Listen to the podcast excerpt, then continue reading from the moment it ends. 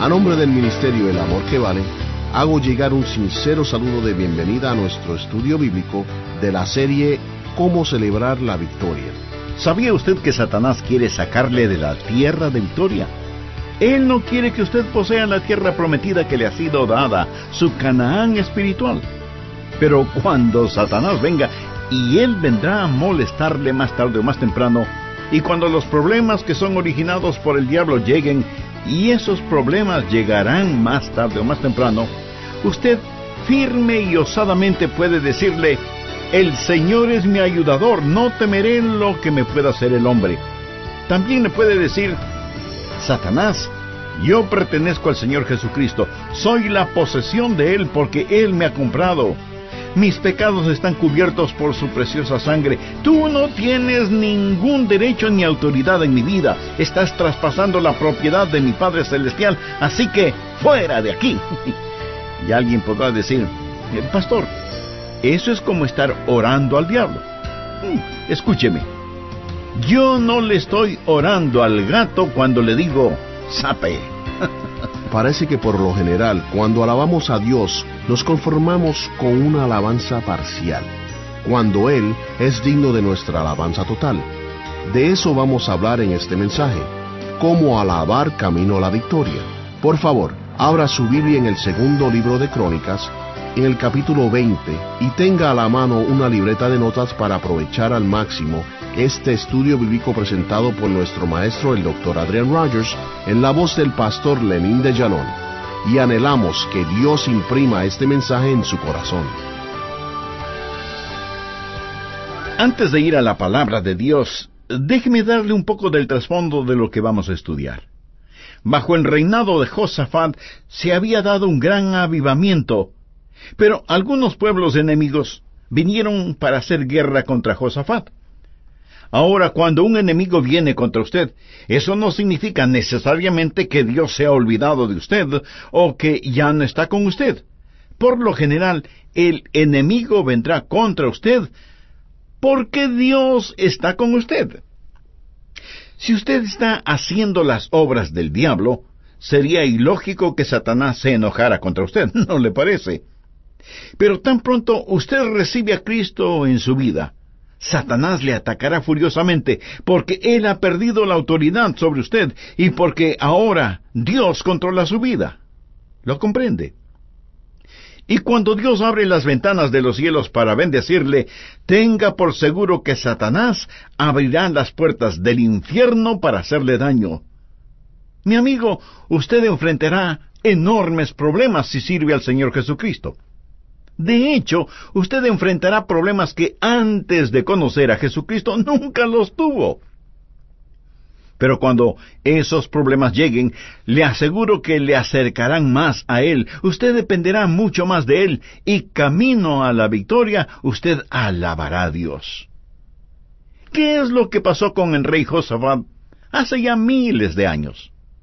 Lo que vamos a ver no es específicamente historia, más bien es literatura devocional. Porque Pablo dice en su primera carta a los Corintios, y estas cosas les acontecieron como ejemplo y están escritas para amonestarnos a nosotros. Y si usted se contenta porque no tiene ningún problema este momento, solo espere un poco. Los problemas no se harán esperar. Y algunos de esos problemas serán mucho más intensos de lo que se puede imaginar. El rey Josafat tuvo un problema. ¿Y qué es lo que él hizo? Bien, leamos Segunda de Crónicas 20 versos 1 y 2.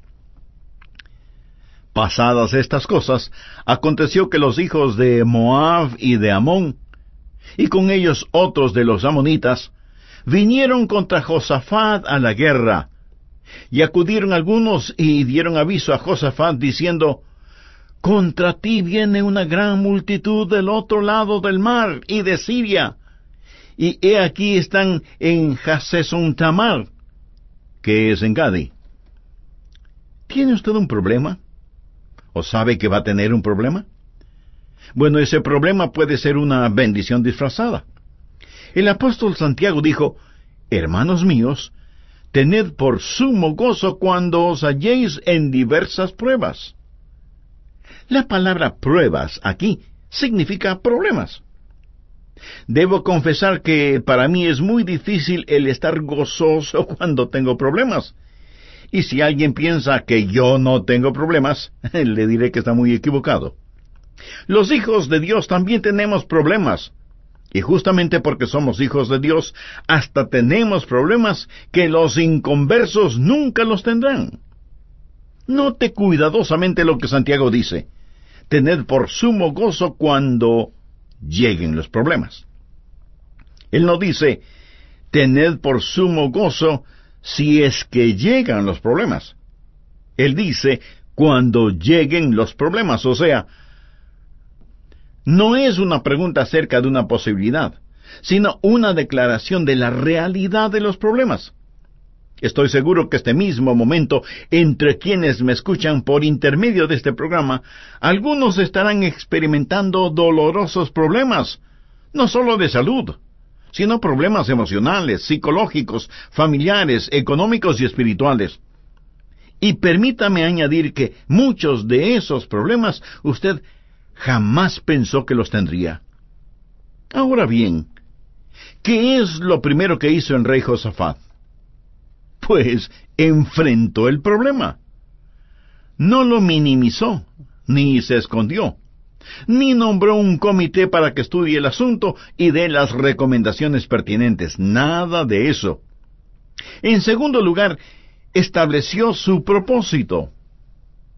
Es muy importante que usted establezca un propósito cuando enfrenta un problema. Veamos lo que dicen los versos 3 y 4. Entonces él tuvo temor, y Josafat humilló su rostro para consultar a Jehová, e hizo pregonar ayuno a todo Judá. Y se reunieron los de Judá para pedir socorro a Jehová, y también de todas las ciudades de Judá vinieron a pedir ayuda a Jehová. Permítame hacerle una pregunta muy personal. ¿Alguna vez en su vida usted se ha humillado delante de Dios? ¿Ha buscado en rostro de Dios y lo ha hecho con todas las fibras de su ser?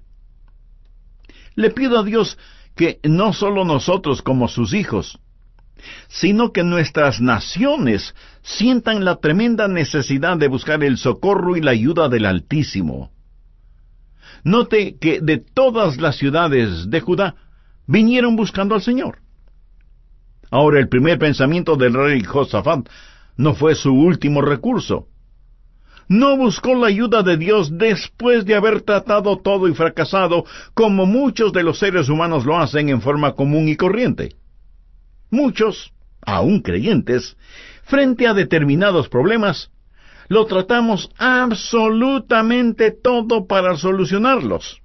Nuestra humana sabiduría, nuestra sagacidad, nuestras habilidades, nuestras influencias y aún nuestro dinero. Y cuando todas estas cosas fracasan, no dan resultado, entonces, y en forma desesperada, nos acercamos a Dios y ni siquiera tenemos vergüenza de decir que Dios es nuestra última esperanza, nuestra última tabla de salvación. La verdad es que cuando tenemos problemas, Él debe ser nuestra primera esperanza, nuestra primerísima opción en la búsqueda de la solución para nuestros problemas. Cuando el rey Josafat vio el problema, su primer pensamiento y acción fue buscar la ayuda de Dios. Y eso es exactamente lo que el Señor Jesús dijo, más buscad primeramente el reino de Dios y su justicia. Muchos de nosotros queremos ser consejeros, y algunos de nosotros creemos que somos consejeros.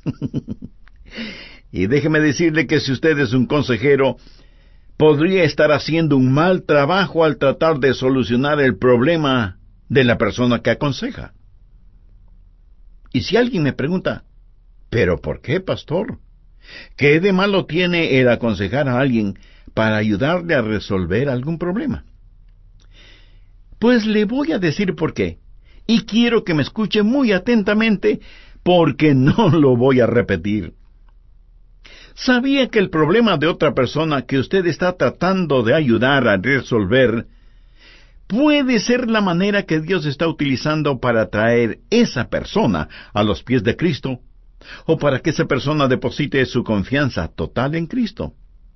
Por lo tanto, en vez de tratar de resolver el problema de la otra persona, lo mejor que usted podría hacer como consejero es animar a la persona a que busque intensamente al Señor. Cuando un problema se presenta, esa es la oportunidad de buscar a Dios en tiempo de necesidad. Anote al margen Hebreos 4:16. Acerquémonos pues confiadamente al trono de la gracia para alcanzar misericordia y hallar gracia para el oportuno socorro. Tenemos tiempos de necesidad y podemos acercarnos confiadamente al Señor como lo hizo Josafat y establecer nuestro propósito de buscar el rostro, de buscar la presencia de Dios. En tercer lugar, hay que examinar el pasado. Cuando esté enfrentando un problema, mire por sobre su hombro, por así decirlo, y analice lo que Dios ha hecho por usted en el pasado. Notará que todo lo que Dios ha hecho por usted es siempre bueno. Algunos modernos y sapientísimos sociólogos y antropólogos dicen que es negativo para el ser humano el mirar hacia su pasado. Bueno, parece que eso no entienden los seguidores de Sigmund Freud, quienes para tratar de solucionar los problemas emocionales y psíquicos del presente, inducen a sus clientes a viajes de regresión, o sea, un recordar en detalle todo lo bueno y lo malo de su pasado. Eso es precisamente lo que Josafat hizo. Veamos los versos del 5 al 7. Entonces Josafat se puso en pie en la asamblea de Judá y de Jerusalén, en la casa de Jehová, delante del atrio nuevo, y dijo, Jehová Dios de nuestros padres, ¿no eres tú Dios en los cielos, y tienes dominio sobre todos los reinos de las naciones. No está en tu mano tal fuerza y poder que no hay quien te resista. Dios nuestro, ¿no echaste tú los moradores de esta tierra delante de tu pueblo Israel, y la diste a la descendencia de Abraham, tu amigo para siempre? Lo que Josafat dijo fue, Oh Dios, Eres asombroso y grandioso, tienes poder y fortaleza, no hay absolutamente nadie que pueda desafiarte o resistirte. Señor, tú nos diste esta tierra, nos pusiste aquí. Tú has resuelto nuestros problemas en el pasado, y hoy nuevamente te necesitamos. Mi amigo, cuando lleguen los problemas, busque al Señor y piense en lo que Dios ha hecho ya por usted. Si Dios le ayudó en el pasado, y su relación con Él ha ido creciendo y madurando a través de los años, tenga la plena seguridad de que Él le ayudará con sus problemas del presente. Yo he madurado con los años, no solo físicamente. Y cuando miro a los años que han quedado atrás, puedo ver una y mil veces los problemas y sinsabores que tuve en mi camino. Así que no piensen ni por un momento que yo no he tenido problemas. Algunos de ellos fueron enormes problemas.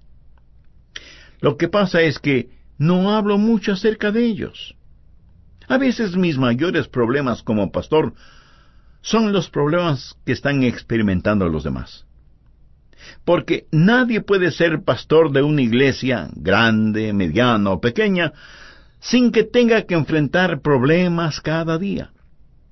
Pero cuando miro hacia atrás y veo cómo Dios me brindó su ayuda y socorro, lo único que puedo hacer es maravillarme de la fidelidad de Dios a pesar de mis infidelidades.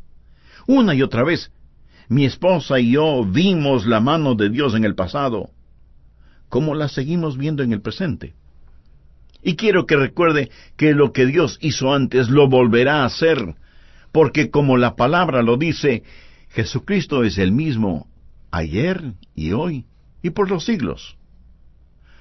Dios no nos ha salvado para luego abandonarnos. Así que, frente a nuevos problemas, déle una mirada a los años pasados y admírese nuevamente de lo que Dios ha hecho por usted. Y lo seguirá haciendo. En cuarto lugar, abrace una promesa. Y si se está preguntando qué quiero decir con esto, la respuesta es sencilla. Apodérese de una promesa específica. No trate de abarcar todas las promesas de Dios, porque eso le será totalmente imposible. Recuerda el refrán popular, el que mucho abarca, poco aprieta. Concéntrese en una o dos promesas del Señor, abrácelas, hágalas parte de su misma vida. Ahora leamos segunda de Crónicas los versos del 8 al 11. Y ellos han habitado en ella, y te han edificado en ella santuario a tu nombre, diciendo, Si mal viniere sobre nosotros, o espada de castigo, o pestilencia, o hambre, nos presentaremos delante de esta casa y delante de ti, porque tu nombre está en esta casa, y a causa de nuestras tribulaciones clamaremos a ti, y tú nos oirás y salvarás. Ahora pues, he aquí los hijos de Amón y de Moab, y los del monte de Seir, a cuya tierra no quisiste que pasase Israel cuando venía de la tierra de Egipto, sino que se apartase de ellos y no los destruyese. He aquí que ellos nos dan el pago viniendo a arrojarnos de la heredad que tú nos diste en posesión. ¿Qué es lo que está diciendo? Oh Dios, tú nos diste esta tierra. Es la tierra prometida. Tú nos trajiste hasta aquí y estos malvados han venido para tratar de quitarnos la tierra que tú nos diste, querido Dios. La tierra que prometiste sería nuestra para siempre. Permítame decirle otra de las cosas que he aprendido acerca de Dios. Usted nunca va a molestar a Dios cuando le hace acuerdo de sus promesas. Y no es que Dios necesite que le hagamos acuerdo de lo que nos ha prometido. Dios no es un Dios olvidadizo, nosotros somos los olvidadizos, tanto que a veces nos olvidamos hasta de Dios. Dios no se enoja cuando le hacemos acuerdo de sus promesas, porque eso significa que nosotros no nos hemos olvidado de lo que Él ha prometido. Cuando lleguen los problemas, haga lo que el rey Josafat hizo. Busque diligentemente el rostro de Dios. Mire hacia atrás y vea lo que Dios ha hecho por usted. Abrace una promesa de Dios y permanezca firme en ella. Déjeme darle dos versículos extraordinarios. Hebreos 13, 5 y 6. Sean vuestras costumbres sin avaricia, contentos con lo que tenéis ahora, porque él dijo, no te desampararé ni te dejaré. De manera que podemos decir confiadamente, el Señor es mi ayudador, no temeré lo que me pueda hacer el hombre. Mi amigo, estas son promesas de la palabra de Dios, extraordinarias promesas. No son sólo bonitas frases literarias, que sirven solo para tenerlas en un lindo marco adornando alguna de las paredes de la casa.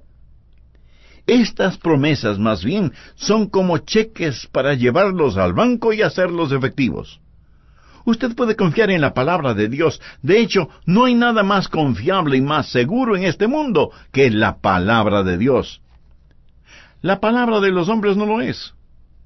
Por eso es que en la sociedad en la cual vivimos, como ya no confiamos en la seriedad y seguridad de la palabra dada, tenemos que recurrir a firmar documentos legales que nos comprometen a cumplir con la palabra empeñada, y aún así la quebrantamos. Solo la palabra de Dios, las promesas de Dios, son seguras y confiables. Y lo que Josafat está diciendo es, eh, mira Señor, a estos malvados que han venido a quitarnos la posesión que tú nos diste, de paso, déjeme decirle que Satanás quiere sacarle a usted de la tierra de victoria. Él no quiere que usted posea la tierra prometida que le ha sido dada, su Canaán espiritual. Y cuando Satanás venga, como esos malvados vinieron a la tierra de Judá, Y cuando los problemas que son originados por el diablo lleguen, usted firme y osadamente puede decirle, el Señor es mi ayudador, no temeré lo que me pueda hacer el hombre. Y también le puede decir, Satanás, yo pertenezco al Señor Jesucristo, soy la posesión de Él porque Él me ha comprado, mis pecados están cubiertos con su preciosa sangre, tú no tienes ningún derecho ni autoridad en mi vida, estás traspasando la propiedad de mi Padre Celestial, así que, Satanás, fuera de aquí. Y estoy seguro que alguien dirá, Pastor, eso es como estar orando al diablo. Escúcheme, yo no le estoy orando al gato cuando le digo, sape. Usted tiene las promesas de Dios, afírmese en ellas, encuentre las promesas en la palabra de Dios, abrácelas, apodérese de ellas. Pero para hacer todo esto, es necesario que usted tenga a Cristo en su corazón porque si no le conoce a Él, tampoco conocerá su palabra ni sabrá de sus promesas. Y una de esas promesas dice, cree en el Señor Jesucristo y serás salvo. Y este creer no es solamente intelectual o filosófico, sino práctico. Usted puede recibir a Cristo en su corazón ahora mismo al orarle y decirle, Señor Jesús, deseo que tus promesas sean una realidad en mi vida. Perdóname, límpiame. Sé que soy pecador, pero vengo en busca de tu misericordia. Dignifica mi vida de tal manera que pueda traer honor y gloria a tu nombre. Y gracias por haber pagado en la cruz la culpa de mis pecados. Ayúdame para que jamás me avergüence de ti y para que yo nunca sea una vergüenza para ti o para tu palabra. Lo pido en tu santo nombre. Amén. Amigo, amiga, si usted hizo una decisión sincera y seria por Jesucristo, será muy grato el que la comparta con nosotros. Así podremos gozarnos con usted espiritualmente y al escribirnos nos dará la oportunidad de conocerle un poquito más personalmente y de poder orar por usted. Mientras tanto, anhelamos que Dios le bendiga abundantemente en su nuevo caminar como creyente y como nuevo miembro de la familia de Dios. Cuando usted ponga estas sugerencias en práctica, ganará victoria a través del eficaz poder de la alabanza. Si desea volver a escuchar cómo alabar, Camino a la Victoria o quiere compartirla con su amigo, adquiera su copia en CD al llamarnos al 1-800-647-9400. Repito, 1-800-647-9400.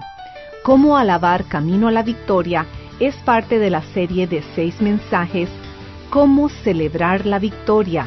Encontrará cómo celebrar la victoria en oferta especial en nuestra página elamorquevale.org y cuando nos contacte, por favor háganos saber la emisora en la que nos sintoniza.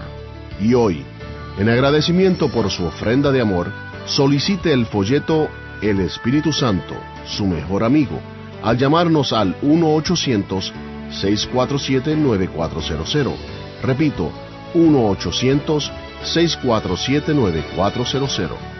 El Espíritu Santo desea un lugar real de residencia en su corazón. Él anhela darle todo el amor y consuelo que usted necesita. Adquiera el folleto El Espíritu Santo, su mejor amigo, al enviar su donativo a El Amor que Vale. P.O. Box 38400, Memphis, Tennessee 38183, Estados Unidos. Recuerde, nos encontrará en elamorquevale.org. El Amor que Vale es un ministerio financiado exclusivamente por nuestros radioescuchas y televidentes. Y este mensaje lo pudo escuchar gracias a las oraciones y donaciones de personas como usted. Soy Andrés García Vigio y esperamos que nuestra programación le haya ministrado y ayudado a sentir verdaderamente el amor que el Señor Jesucristo posee por usted, el amor que vale.